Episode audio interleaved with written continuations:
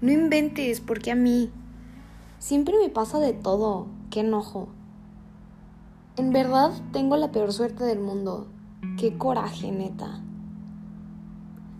¿Cuántas veces nos enfadamos por lo que nos pasa en nuestro día?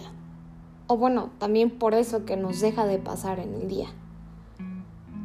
Y si bien nosotros no controlamos lo que nos pasa o lo que pasa a nuestro alrededor, hay algo que sí podemos controlar, que es la importancia que le damos y cómo nos afecta esa situación.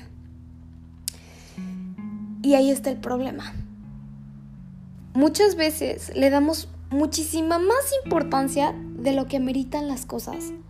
O simplemente no necesitaba mucha importancia y se las dimos.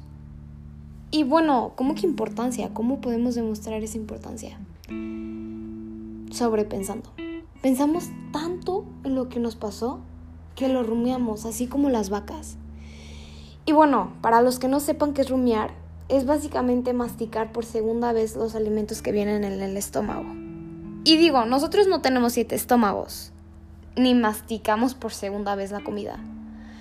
Pero es un poco lo que pasa con nuestros pensamientos. Le damos vueltas y vueltas hasta que llega un punto en el que no podemos seguir. Nos estancamos. No podemos darle la vuelta a la página. Y nos empieza a afectar a nosotros. Solo a nosotros. A pesar del que el problema es de dos. ¿Y por qué digo que solo nos afecta a nosotros? La mayoría de las veces nos centramos y nos cerramos tanto en esa situación que la otra persona tal vez a los cinco minutos ya se lo olvidó.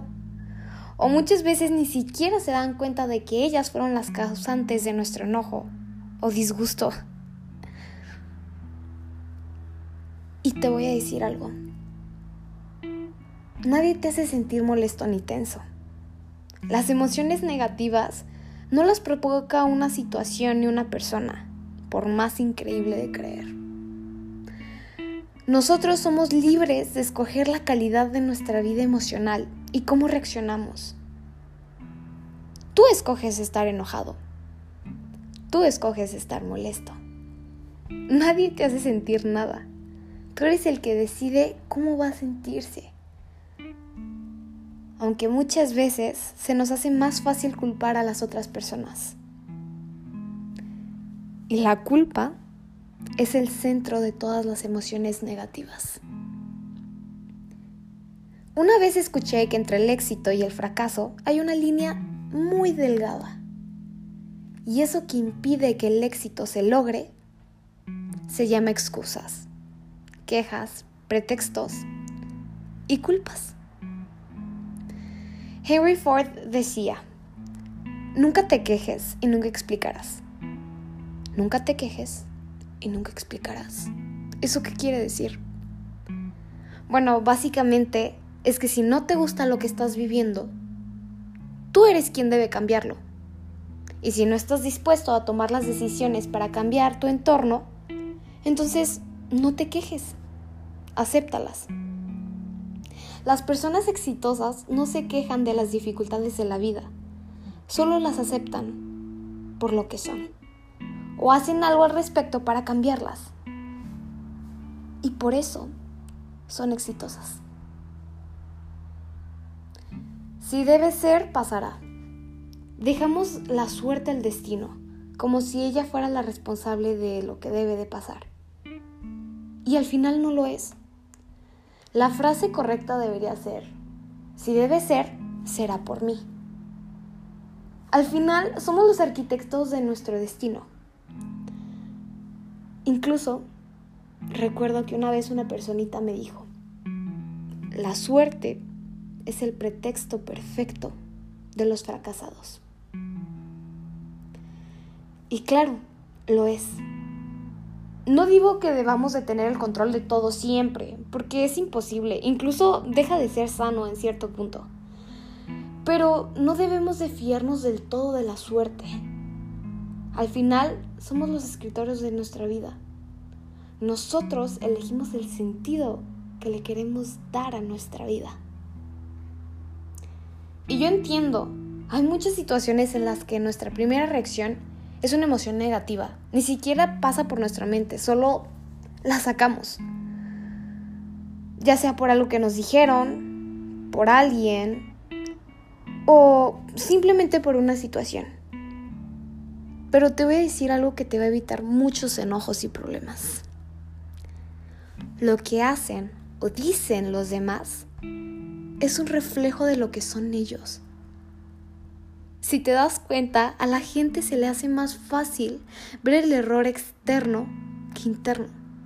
Es más fácil criticar a los demás en esas cosas que a esa persona le molestan de sí misma que verlo en ellas. Lo que debes de entender para evitarte todos estos enojos es que el problema no es tuyo. Tú no eres la causante de Tú no eres el centro del problema. Eso que tanto te critican es en lo que ellos deben de trabajar. Es eso que a ellos les molesta.